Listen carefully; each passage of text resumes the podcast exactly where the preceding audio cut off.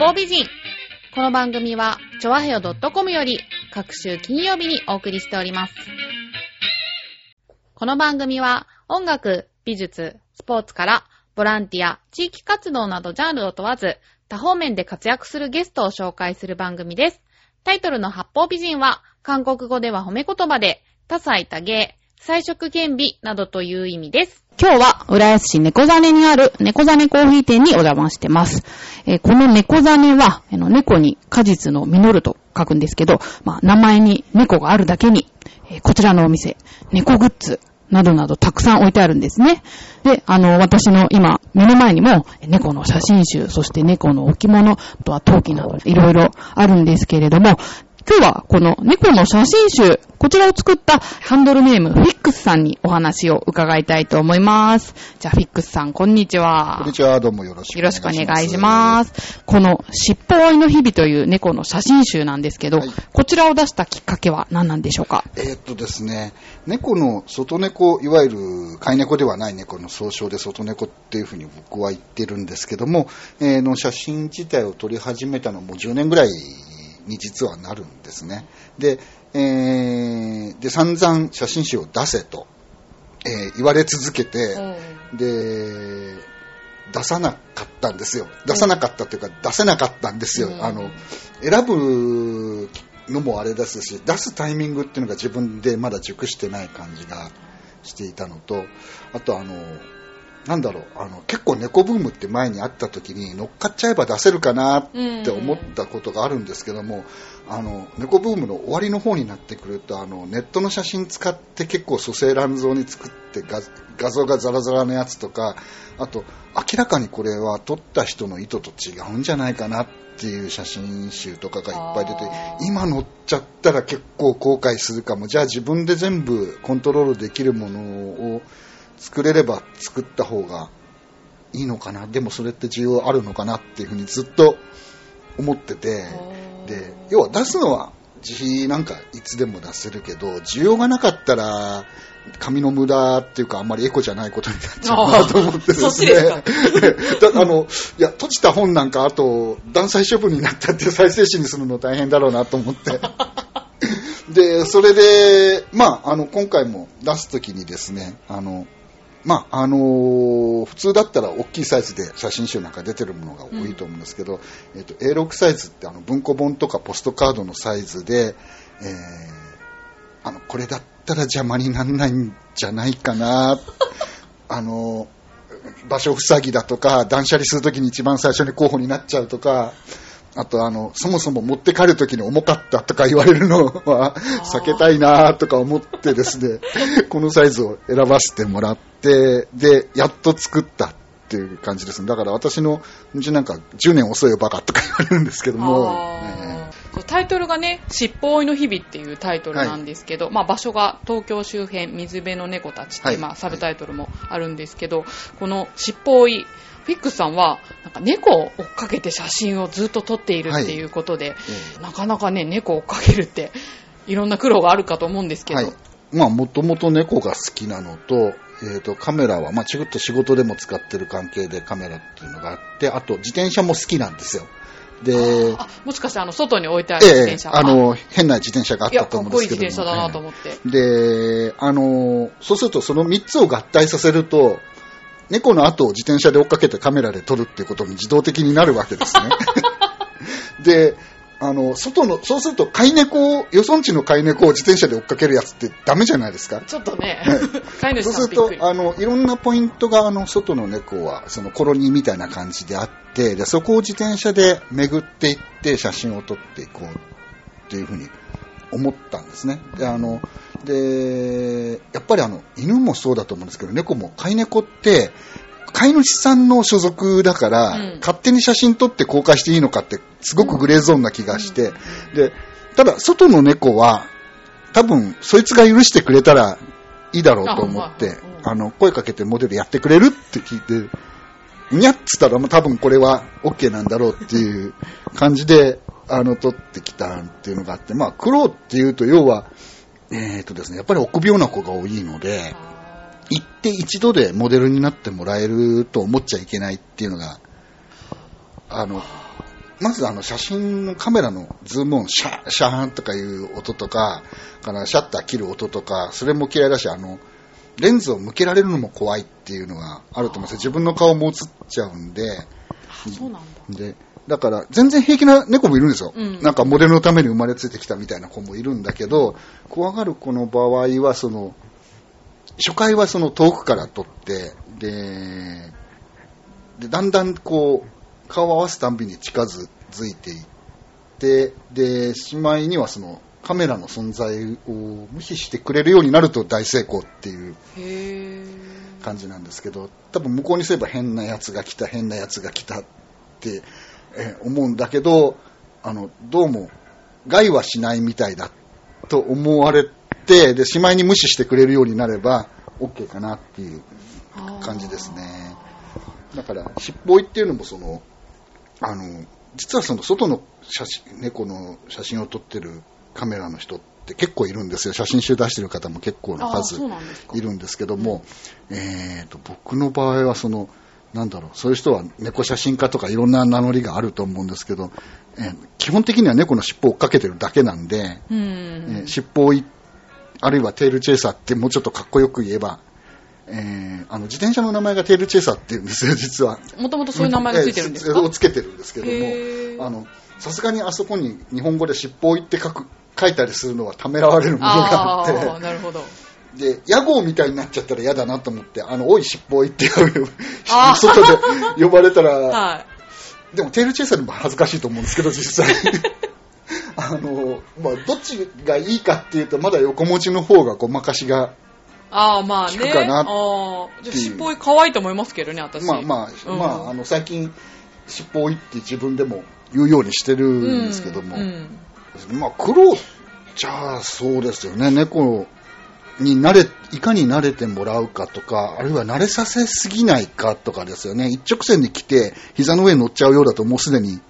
写真撮れないので、ある程度、まあ遊んでくれって言われたら遊ぶんだけど、あとちょっと撮れるぐらいの距離感を保ってくれないかな、お願いだからって思うんだけど、だったらモデル料よこせとかいろんな要求があるみたいで、外猫の場合ちょっと難しいところが実際あって、あの、あんまり人に慣れちゃうと今度危険なこともあると思うんですよ。要は猫好きな人ばっかりじゃないんで、寄っていくと、あの、なんかされたりするっていうこともあると思うんで、適切な距離感を持っ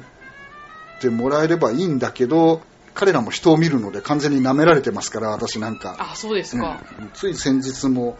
とある水辺でそういう猫たちを撮っててあのなんだろうあの取っ手取っ手じゃないな。あの塀のコンクリートの塀の上に猫がいてでその塀の上に私あの顎を乗せるような伸び上がって顎を乗せて写真をこう撮はい。撮ってたんですよ。そしたら後ろから来た猫が頭をこうキュッて抱きしめるようにしてくれたんで、う。んわすげえ嬉しいと思ったんですよ、うんう。ん。えーそのまま爪を立てられまして、嬉しいやら痛いやら横も横一文字でキキキキキッと赤い線が出られて、でもここで怒ったら多分二度と、あの撮らせてもらえない。撮らせてくれないから、だけどもう一人カメラマンがいれば、この面白い画像を正面から撮ってくれるのに、後ろから猫が抱きついて、うん。額をキーってやってる写真を撮ってくれるのに、自分一人だから、何も撮れないやっていう。肩越しに自分はこう手を、自分の後ろ頭しか映らない状態ですから、どう探しても、状況何もわからなく、ただ痛いだけで終わっちゃって。頑張ったんですけど、私の後ろ頭しか映ってなかったんで。残念。そんなこともあるんですね。まあ、そういうこともありはしますね。ちなみにこれまでどれぐらい撮ってきたんですか？えーとですね、まあ、あの、猫を意識して通ってきたで、ほぼ10年近くになるんですが10年、データとしてはですね、何枚っていうよりも、ハードディスクのいくつ分っていう感じで、えーとつい先日もあの、別のプロのカメラマンにお話ししてて、猫の写真をテラバイト単位で持ってるのはお前だけだって言われて、あのーバカじゃないのって言われたんですけど、立派な猫写真家ですよね。だから多分ハードディスクにして2テラのハードディスクで3台分ぐらいあります。それ普通の画像でもなかなかそこまで持ってる人っていないですよね。まあ普通は保存しないですよねそんなに。ただやっぱりあの外の子ってその流れ住み場住む場所を流れていっていなくなっちゃう子とかあと寿命がやっぱり飼い猫に関しては短いんで、ある日突然会えなくなる子っていっぱいいるんですよ。そうするとやっぱり取っておかないと、この次会った時に取るからいいやって思ったら、それがないっていうことは結構実際あるんで、そうすると、なんか絶対断捨離のできない世界っていうか。で、しかも、子猫なんかものすごい勢いで成長するじゃないですか。うんだから、あの、1週間前に撮った写真は大事に撮っておかないと、もうあれは二度と見られない。で、大きくなってからもやっぱり、じゃあ来週とか1ヶ月後とか、またあそこ行った時に、あいつに会えるかなっていうと、もう会えないっていうことが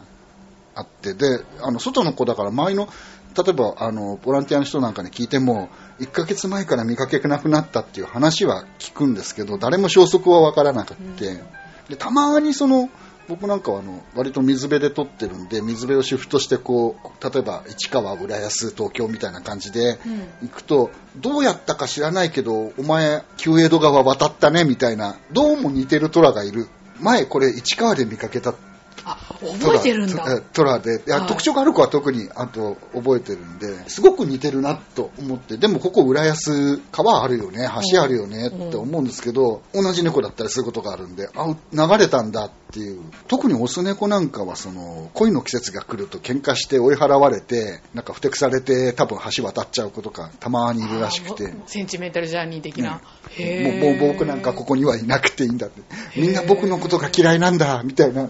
感じで行くのかなとか思うんですけど。だから再会する子もいますしあもともと猫のテリトリーってすごくあの普通の人が多分思うよりずっと広いのででそれがあのテリトリーの端から追い出されると本当に普通で追い払われてる子じゃなくても川沿いで2、3キロぐらいは居場所が変わることは普通にあるんですよ。あそうなんですか。はい。で季節にもよるんですけど、暖かい場所を探してたりあ、その梅雨で雨がしのげる場所を探して動いたりするんだと思うんですけども、だから見ると、あ、知ってる子だっていう移動とかはあるんで、ただまあ、そういうふうに会えない子もいるんで、ついついこう、取っておく癖がついてる。今になってどうしようかなっていう、これを整理する時間はあるのかなっていうことなんで、あの、今、まあ、写真のブログをやってるんですが、あれに入れてあるのは、実は自分のインデックスの役割も果たしてるんですね、ある程度。その、自分の中で何点かある中のチョイスしたやつを載せてるんで、困ったらとりあえずそっちでサーチかけて、うんで、番号見てハードディスク探してみようかってあいう。ー、なるほど。最初からハードディスクを見るのはやめよう。気が遠くなりそうです、ね。心が折れるんで。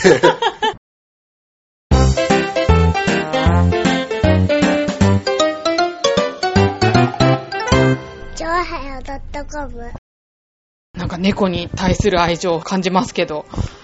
猫の魅力って、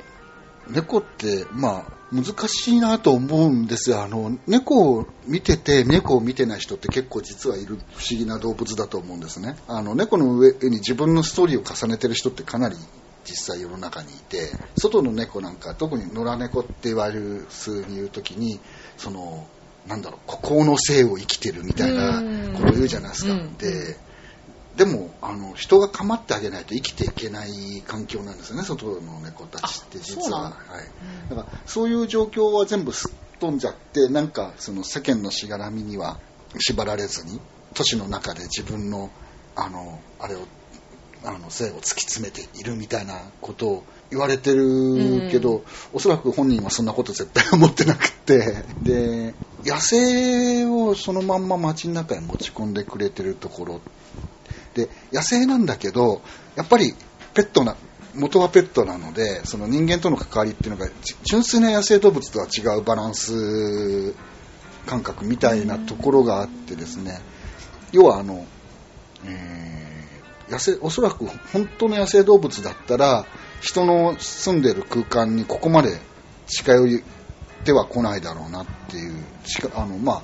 最近はその山を追われたタヌキとかうん。なんとかって庭にいるとかって言いますけどこれだけの数いるわけじゃないし。でそういうなんだろう微妙な距離感みたいなのあってであの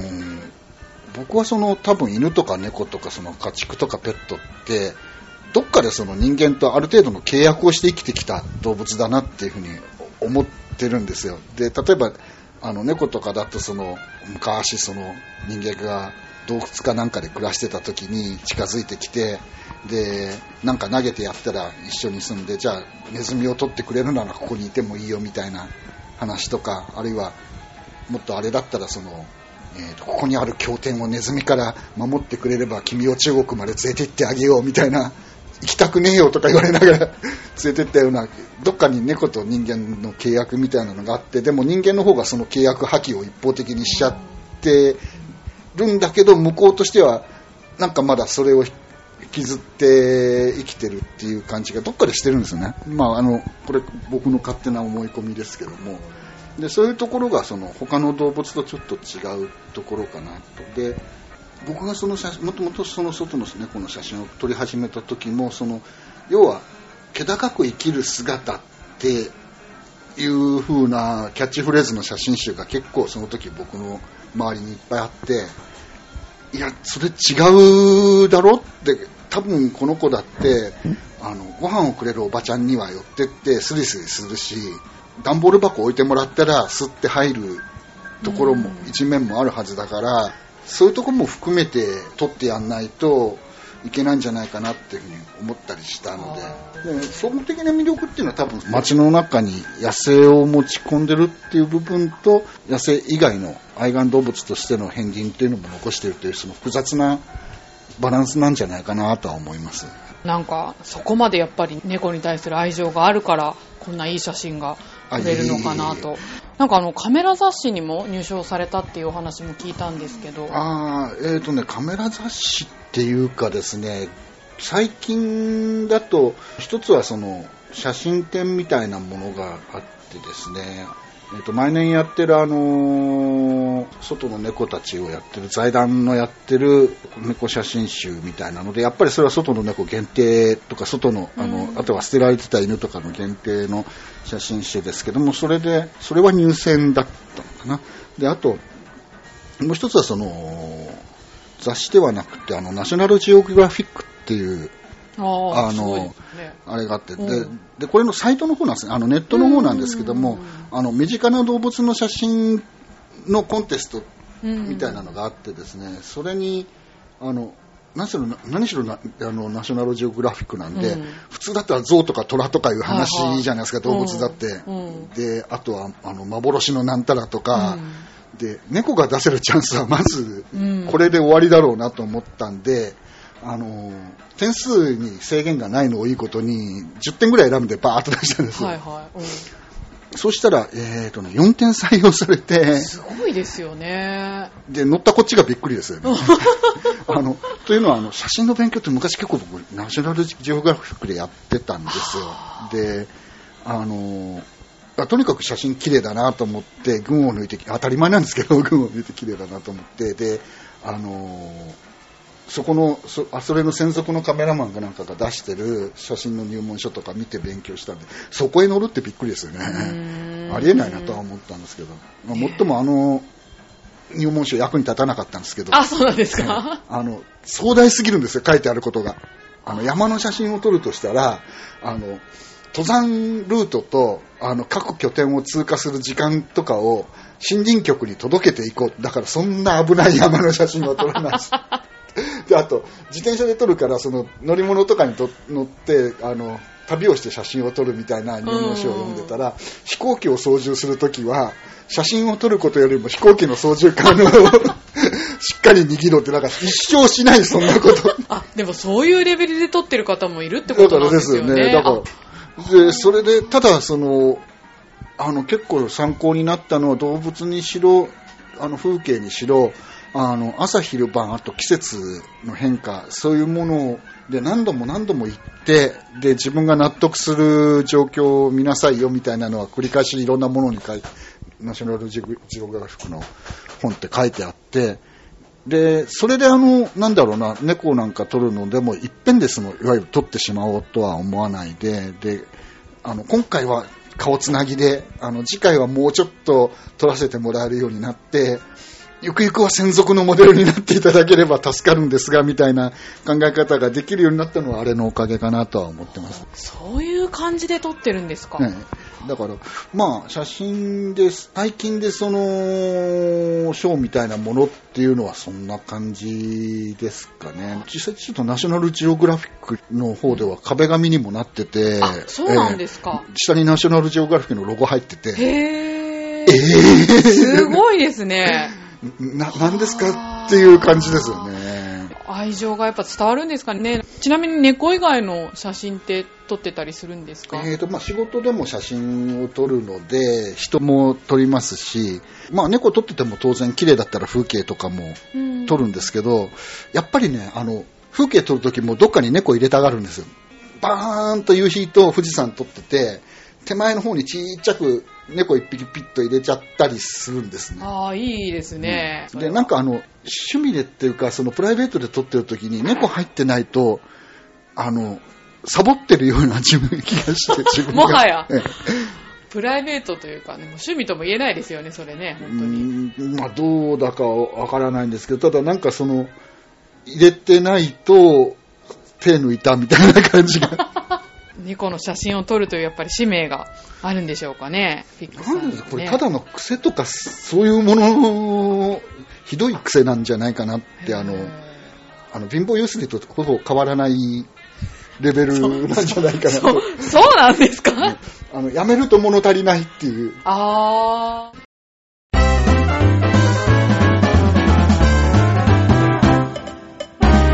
チョワヘヨドットコム。猫ファンって、はいいろんなもの見つけてくるじゃないですか。はいはい例えば、今日もですね、あの、フィックさんに私、猫の目？はい。の形の 飴玉をいただいたんですけど、猫ザネコーヒー店さんのようなお店とか、情報というか、そういうのってどうやって集めてるんですか？えーっとですね、なんなんだろう。あの、多分にちょっと勘みたいなものってあると思うんですよ。で、こちらなんかでもその、そもそもあの、猫ザネっていう地名で、ここにはなんかす、きっとそういうものに惹かれてくる人がいるに違いないみたいな。きっと、いや、いるだろう。いるに違いないっていう、なんか、そうですか。あの、勝手な確信を持ってですね。へでじゃあこの猫ザネコーヒー店さんとはどうやって出会ったんですか？えっと、一番最初って多分私、猫ザネの街を歩いてて、あれ？っ て思って見つけたんだと偶然見つけたんですか？だと思います。で、えっとね、まあ、最初に時に、その時に入ったか、あとネットで確認したかどうかは、ちょっと今で今となっては定かではないんですけども、なんか猫と関係してそうだって、外から覗いてもなんかそんな感じだって思ってて。この猫ザネコーヒー店さんにはよく来られるんですか？えー、と撮影ルートの一つの真上に乗ってると場所なのでできるだけ休憩させして写真のチェックとかするのにあの拠点の一つにさせていただこうとは思っているんですがこちらの都合で入れない時ってあるんですよあ、そうなんですか？あの猫毛だらけで飲食店に入れない状態とかですね なるほど。はいこの状態でどこも入れないいわゆる人のいる閉鎖空間には入っちゃいけない状態とかですねそうなってまで猫を撮る感じなんですか？じゃれてきてこうススリスリってされるときに外の子って誰もブラッシングしてあげてないから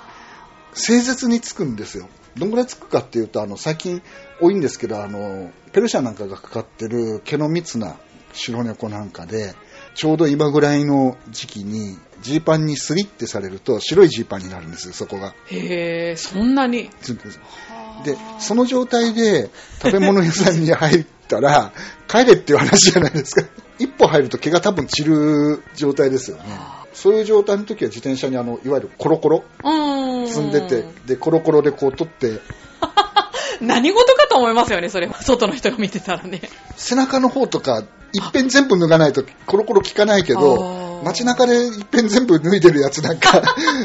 なので、うん。あのまあ必要最低限のところは取ってあれして、で前を取ってああ寄れたらいいなあこの状態ではどこにも行けないやみたいな感じで通り過ぎたりはします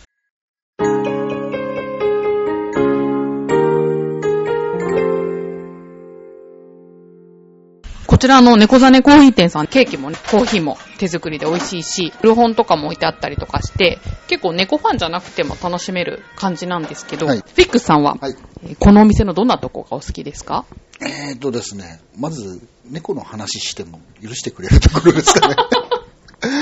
そうですよね。あの、あと、やっぱりそういうお客さんでもそういう方が多いので、で、猫系のアーティストさんとかそういう方もいいので、で、そういう方とお話できるっていうのと、あとあの、カメラとか見て、あの、データとかをチャカチャカチャカチャカやってるのを許してくれるカフェって、特にこのお店割とコンパクトなところで、他のお客さんにも丸分かりじゃないですか、何やってるかって。そうですね。